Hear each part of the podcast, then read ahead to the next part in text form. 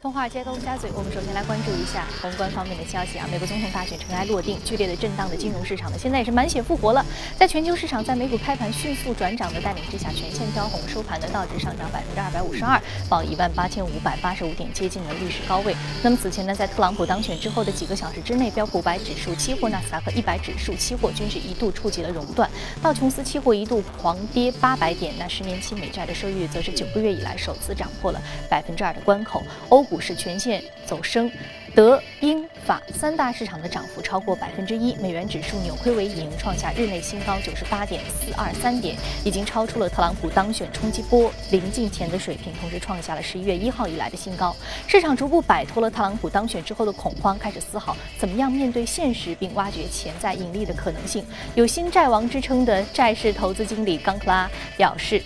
美股反弹呢，是因为投资者相信特朗普政策短期之内对于经济更有利。那高盛的首席美股策略师则预计特朗普赢得总统大选对于美股的影响有限，并表示股市未来几年可能会恢复上涨。那么瑞信亚太区首席投资长伍兹则表示，现在可能是回到股市的时候了。他认为全球股市的大幅的下挫，在现在看来呢是反应过度了。特朗普当选可能并不像市场所认为的那样具有不可预测性。他预计共和党正统将占上风，并延续亲商的政策，并且降低不可预测性。特朗普的经济顾问希尔顿周三表示呢，特朗普当选总统之后，并不寻求美联储主席耶伦辞职，但是鉴于近期的市场波动，他或会向其施压。不过呢，他也表示，在耶伦2018年2月任期满之后，特朗普将不再提名耶伦续任。那么在竞选期间，特朗普更是多次高调的攻击耶伦，质疑美联储的独立性，并称。耶伦将利率保持在低水平，是带有明显政治倾向的创造虚假繁荣。受到美国大选结果的影响，美联储十二月加息的几率呢一度骤降至百分之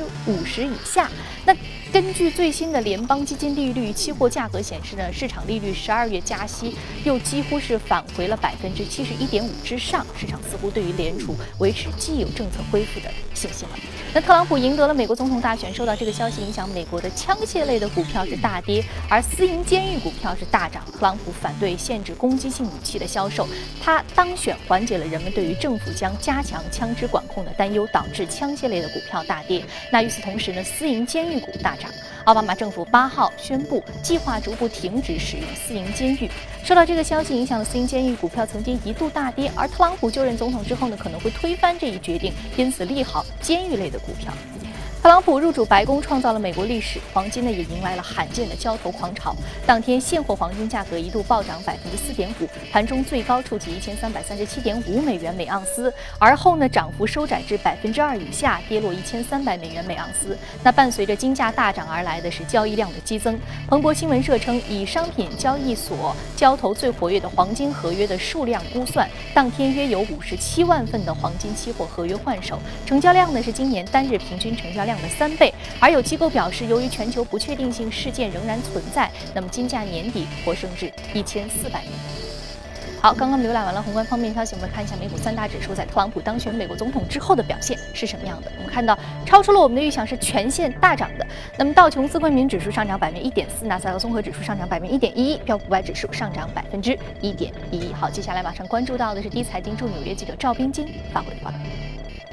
主持人，昨天美国股市飞出了年内最大的一只黑天鹅，出乎市场意料之外，唐纳德·特朗普打败了民主党的候选人希拉里·克林顿，当选了美国第四十五任总统。纽约时间周二夜间，随着特朗普在一些关键的摇摆州获胜，全球股市大幅下挫，道指期货一度暴跌八百点，黄金暴涨近百分之三十。和特朗普民调一直持有负相关的墨西哥货币比索一度暴跌了百分之十。而就在市场认为这是一场美式脱欧的时候呢，今天美股市场开盘之后又展现出了一番截然不同的景象。盘前主要的股指期货的跌幅已经开始缩窄，而在开盘几分钟之内，三大股指迅速的收复了跌幅，道指由盘前的下跌三百点转为上涨一百点。特朗普昨天夜间获选之后呢，是发布了胜选的宣言，一向形象狂野的特朗普走起了温柔路线。胜选宣言当中呢是极尽感恩之词，同时也感谢了希拉里为美国做出的贡献。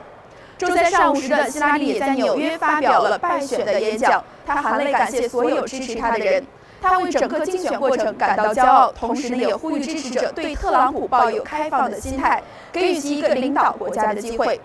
在一切尘埃落定之后呢，股市是继续加速上涨，午后道指的涨幅超过了两百点。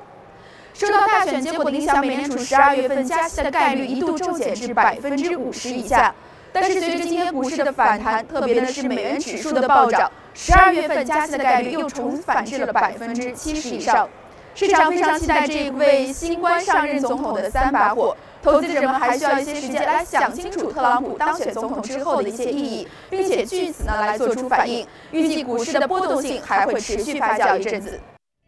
好，非常感谢冰晶给我们带来的介绍。这里正在直播的从华尔街到陆家嘴。那特朗普当选美国总统，全球市场并没有如预期一般的出现太大的恐慌，反而现在呢，这个恐慌在尘埃落定之后出现了一定的上涨势头。那我们来了解一下啊，全球不同的板块啊，对此现在的反应是什么？未来又会有什么样的一个未来趋势？马上进入到今天的节目。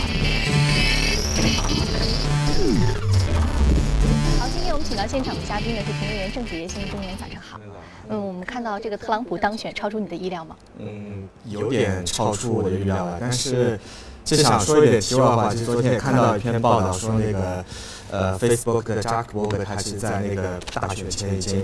呃投向到那个 Trump 的阵营阵营里面去，呃。这其实也跟我们过去一直在谈的那些新兴科技还是非常相关，因为就我们看现在主流的那些民调机构，他做的那些民意调查，其实越来越不靠谱。包括，呃，我们印象中还很深的上一次那个六月份的脱欧事件，呃，其实也是非常的，呃，出乎大家意料。但这次我们可以看到，像呃，Facebook 它其实拥有大量的那个大数据的舆情监测，其实它可以通过这样的一个舆情监测来。非常准确的去预测这样一个总统大选，这样这是一个题外话。嗯，我们说其实这一次希拉里呢，更多的赢得的其实是这种传统媒体，我们说像电视啊或者报纸这样的一个呃媒体的这个支持。所以说呢，大家从一定程度上来说，认为这就是民调，其实这相对比较传统的一种民调。但是我们看到像这个 Donald Trump，大家说他像是网红，所以说在 Twitter 上有很多这个关注。对啊，所以说。这个其实相对而言，我们可以从这个方面去进行一个思路的一个转变啊。那另外，我们看到，其实当到 Trump 当选之后，我们看到美股三大指数没有如我们预期那样一泻千里，反而是出现了一个百分之一以上的大涨啊。对，是不是就是说这个恐慌的预期一旦尘埃落定了，其实市场反弹的机会就来了？对，其实这个。上涨其实昨天的上涨其实还是蛮超乎我的预料。我昨天晚上在呃美股开盘前在写稿子，其实我我我写稿子的时候是这么写，就是我本来判断是短期的话，呃美股会经历一个这样一个下沉，因为我们也可以看到，其实昨天呃盘前那个早上的时候，美国的那个股指期货其实是接近到于垄断这样一个水平的，就下跌大概百分之五这样一个，然后开出来的时候几乎就是一个平盘开盘，呃。所以，所所以说，这其实也是比较出乎我意料。但是我其实还是认为，长期的话，呃，如果有这么一个下跌，呃，美股其实还是一个比较好的买入的机会。因为，呃，我是这么看，其实，在如果去看过去几年推动美股上涨的主要的一些板块，其实还是来自于这样一个高科技的板块。但是，呃，我们可以看到，这次 Trump 他的那个他的那个上任的话，他提出了很多去，呃。振兴经济的这样一些计划，包括这样像这样一些减税，包括推动这样大量的这样基础建设这样一个投资。因为我们知道，呃，美股这样一个上涨，其实我们以前也谈到过，有很大的一块是来自于并不来自于它本身这样一个利润的增长，而是来自于一些，比如说类似于回购自己公司股票的这样一些推动因素。然后，如果在未来加上那个 Trump 的一些呃，经济的这样一些政策，包括减税，它可以可以提供大量的呃这样一个公司的这样一个利润，包括去引导一些跨国企业的这样一个回归，所以对本身这样一个企业的利润，它是有非常大的正向的触动作用。而且我们可以看到，Trump 他的很多经济政策是致力于去恢复这样一个美国的这样一个传统的这样一个产业，包括呃像那个能源业，包括像刚才提到的技术。呃，设施的这样建设，这样一个这样一些产业，因为我们可以看到，这样一些产业在过去的几年里，它并没有给整个美股的上涨带来很大的这样一个推动的这样一个因素。嗯，所以我们看到希拉里当选，其实我们之前就说过，他政策是平稳过渡的，所以说其实对市场而言没有什么太大的关注，而且更重要就是说，希拉里虽然获得很多华尔街人士的这个青睐，就是因为他政策的延续性和稳定性，但事实上他当选以后还提出了一个就是这个华尔街的监管，所以说未来大家其实对于他是不是会收紧这个华尔街的监管啊，还有说我们说华尔街很多这个杠杆的操作，他其实大家心里也不是说非常的有底的。对，因为对于那个美国的两党来说，其实希拉里代表民主党，他还还是。非常偏向于那样这样一个凯恩斯主义，也就是强调一个呃呃以以政府为主导的这样一个手段。然后呃，Trump 他所代表共和党，其实在过去历呃历年的总统任期之内，他还是非常放任这样一个市场。所以我个人的感觉，对华尔街来说，应该是一个。利好的这样一个作用，只是说它有不确定性，但是它的轻商政策和他本人的这个商人出身的身份，是带来了一定的可能。对于大家来说，可能他未来对他的政策和他的政策逻辑把握起来，可能会更加的容易。一旦我们说这个适应期和磨合期过了以后，可能就好。那我们细着来看一下不同的板块吧。我们刚刚说到了这个股市，股市现在是上涨的，对吧？呃，那么未来我们说原油市场呢？我们知道，Donald Trump 的政策当中，他对于这个煤炭。传统能源是非常非常的重视的，大力想要发展这个煤炭，继续助推煤炭，而对新能源可能没有那么的重视。所以原油呢？对，因为我们，因为我们其实回溯奥巴马他的这样一些政策，他其实对美国本土的能源业他是非常保护，他是嗯不大推崇这样一个美国的能源的这出口，呃，所以整个美国能源业非常的这样一个萧条。但是创他的在竞选前的一系列的言论。呃，它是致力于去开放这样一个美国的这样一个能源来振兴这样一个，包括刚才主持人说到煤炭、石油。所以，对于如果一旦创它的这样一些政策去实施的话，其实我们可以想象，尤其对于原油，因为美国其实也是全球最大的这样一个能源的这样一个储备国，只不过它因为不大开采、不大出口，所以一旦去开放这样一个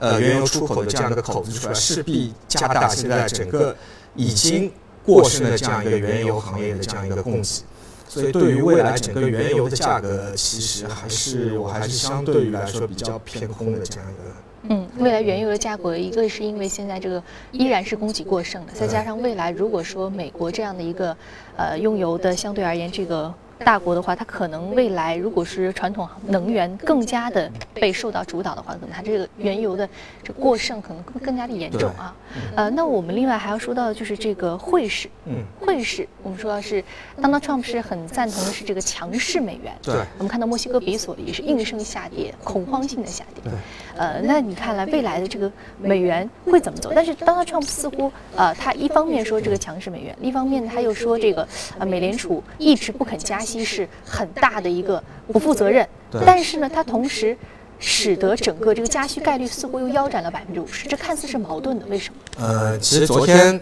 呃，在 Trump 的他那个刚刚当选的那个消息出来的时候，美国的那个利率期货它显示的美联储十二月加息的这样一个概率是从百分之九十出头一下子下降到只有百分之三十几，但是经过昨天一个晚上这样一个概率。的话又重新恢复到百分之八十左右的这样一个水平上来。呃，其实我是对于十二月加息我是这么看的，我还是比非常坚信，呃，也有人会在十二月份做出这样一个加息的动作。呃，主要的理由大概有这样几点。其实最重要的当然是现在美国的整个经济这样一些指标已经达到或者非常接近于这样美联储的这样设定的这样一个目标。然后还有一点是，其实因为今年整个美股。呃，整个那个美联储它是没有进行过任何的这样一次加息，但是我们可以回想，它在年初的时候，它呃呃说出今年我要大概加息四次这样一个呃这样一个水平，但是到现在，呃，我不相信美联储它会在今年一次加息都没有。然后这样的话，对于整个美联储公信力来说也是非常大的这样一个损失。嗯，还有一点是非常重要的，其实就是我们刚才说到创他的一些政策，它创他是非常推崇于这样一个呃财政的这样一个刺激政策。其实对于刚才呃对于那个创的这样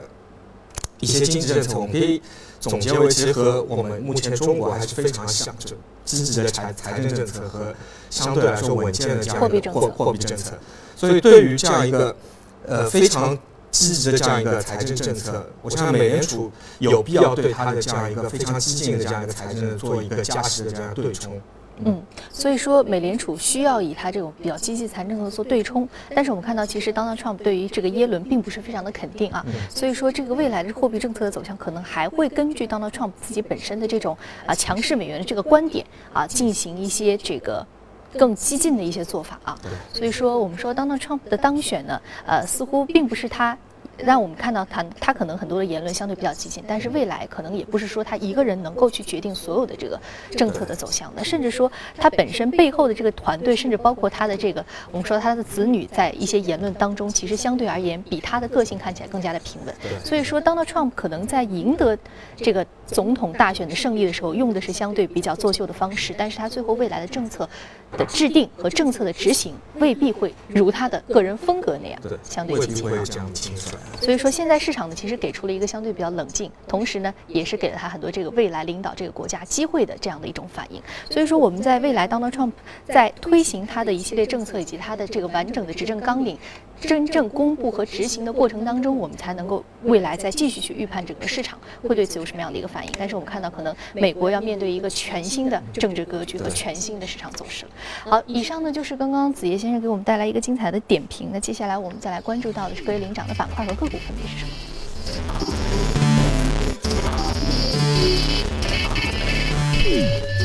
板块方面，医疗、工业品、联合企业，还有金融和基础材料板块是领涨的。我们再来看到的是个股方面，个股方面呢，来自于房地产投资、油气、啊医药生产和生物科技板块是领涨的。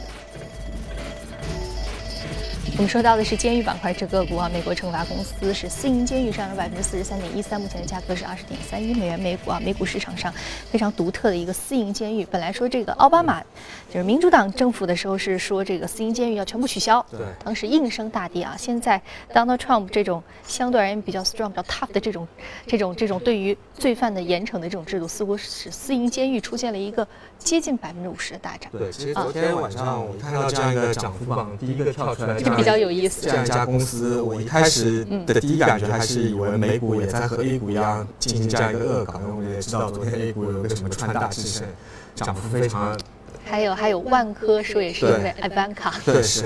我一开始是以为是非常恶搞，但是如果仔细去看一下这样一家公司，它其实是正如刚才主持人说的，它是因为奥巴马的这样一系列的言论，包括因为本来是预期是希拉里会去做这样一个。总统当选，但是昨天的情况一下子进行了这样一个逆转，因为 Trump 的话，他是还是鼓励这样一个民营的这样一个监狱，因为我们知道美国现在只有大概两家这样的民营的监狱，一家是这样一家 CXW，还有一家是极优，极优的话昨天也上涨大概接近百分之二十，所以对于这样两家公司，它的上涨其实并不是这样简简简简单单恶搞，它在背后还是有它自身的逻辑在里面。嗯嗯，我们说，但是回到这样一个美国昨天的这样一个涨幅榜的股票，其实我们可以非常清晰的看到，这样一个呃涨幅榜的股票也好，板块也好，它是非常有逻辑的呈现在我们的面前。包括对创未来的一系列的政策，可能发生的这样一系列政策对各个板块的影响，其实还是非常的清晰。包括昨天我们可以看到，像医疗股它发生了一个大涨，因为我们知道希拉里它的那个政策是比较去打压这样一个医药股。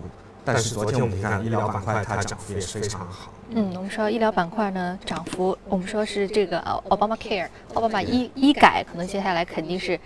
没有办法继续执行下去了啊，会被废除。那么未来医疗板块的个股，尤其是这个，说我们说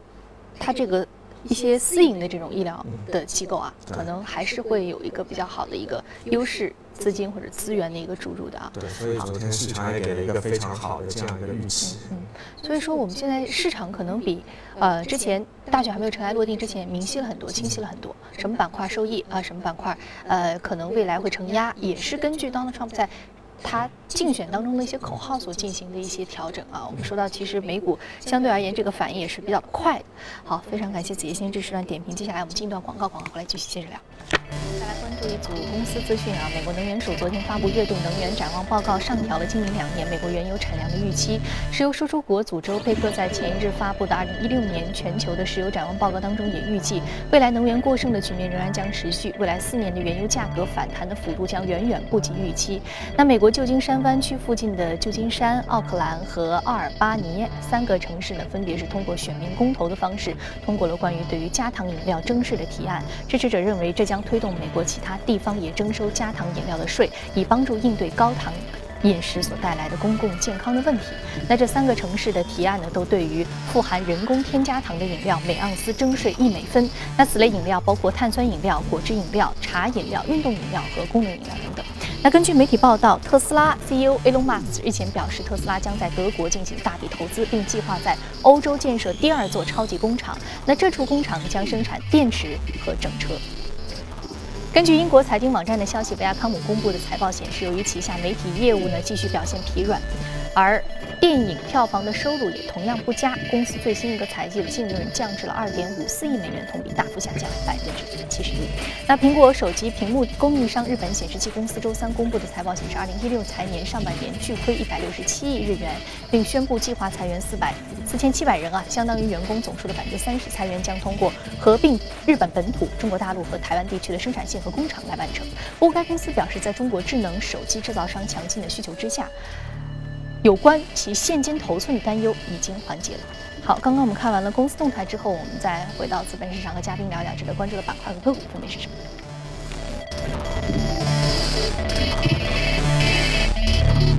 我们要说的是佳明，是电子板块一只个股上涨百分之一点六，目前的价格是四十八点九四美元每股。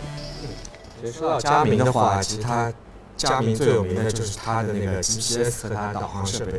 因为我们知道，在那个大概二零一零年，A 股有一家非常有名的公司合众思创，它就是呃佳明的经销商，带着那个佳明的光环登陆我们 A 股市场。呃，那个时候也是姚明做代言。